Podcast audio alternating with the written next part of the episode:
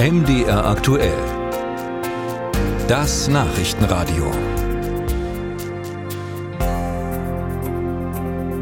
Wenn man einen neuen Handyvertrag abschließt oder auch einfach ein Konto eröffnet, dann kriegt man schnell das Gefühl, da muss man sich ganz schön nackig machen. Daten über Daten angeben. Meist kommt auch die Schufa mit ins Spiel.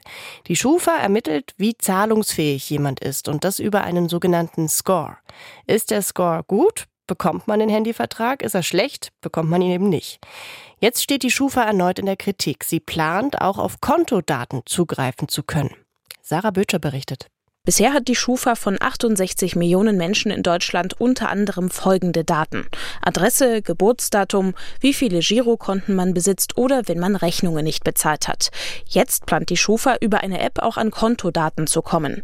Das kritisiert die Bürgerbewegung Finanzwende, ein Verein, der eine Petition gestartet hat mit dem Titel Finger weg von meinem Konto. Vorsitzender Gerhard Schick. Das Problem ist, der Schufa-Score ist ja nicht öffentlich. Man weiß nicht genau, wie der entsteht.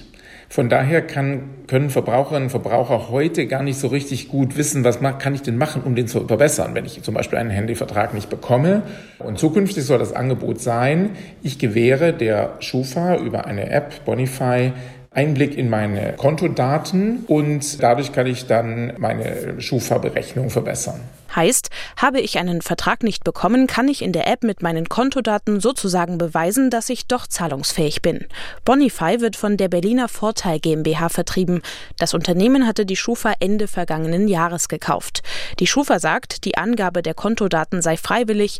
Gerhard Schick bezweifelt das. Naja, freiwillig. Äh, Menschen, bei denen alles problemlos ist, werden das dann nicht nutzen. Aber gerade Menschen, die finanziell unter Druck sind, werden möglicherweise dieses Angebot der Schufa kaum abschlagen können.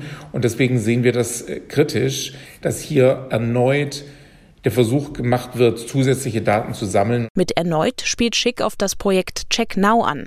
Das Projekt hatte die Schufa 2021 eingestellt, sagt Johannes Müller vom Bundesverband der Verbraucherzentrale. Auch bei Check Now wurde über einen Kontoinformationsdienst, das war damals FinAPI, sollte die Möglichkeit gegeben werden, den Score zu verbessern, wenn er schlecht ist, indem Einblick in die Kontodaten gegeben werden.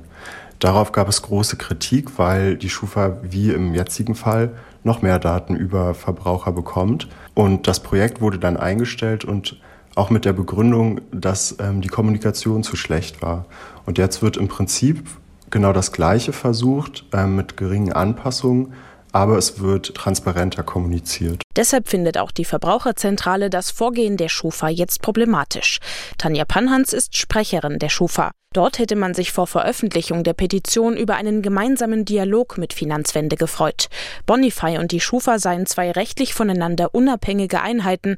Die Kontodaten habe man nicht. So sei denn, sie werden uns auf Einwilligung für den Fall dass der Score verbessert werden soll, einmalig übermittelt, sodass wir eine Scoreberechnung durchführen können.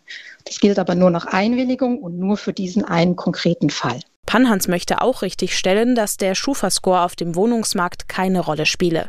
Der Verein Finanzwende hatte in seinem Aufruf gefragt, ob die Datenweitergabe wirklich freiwillig sei, wenn man ohne gute Schufa-Bewertung keine Mietwohnung bekomme.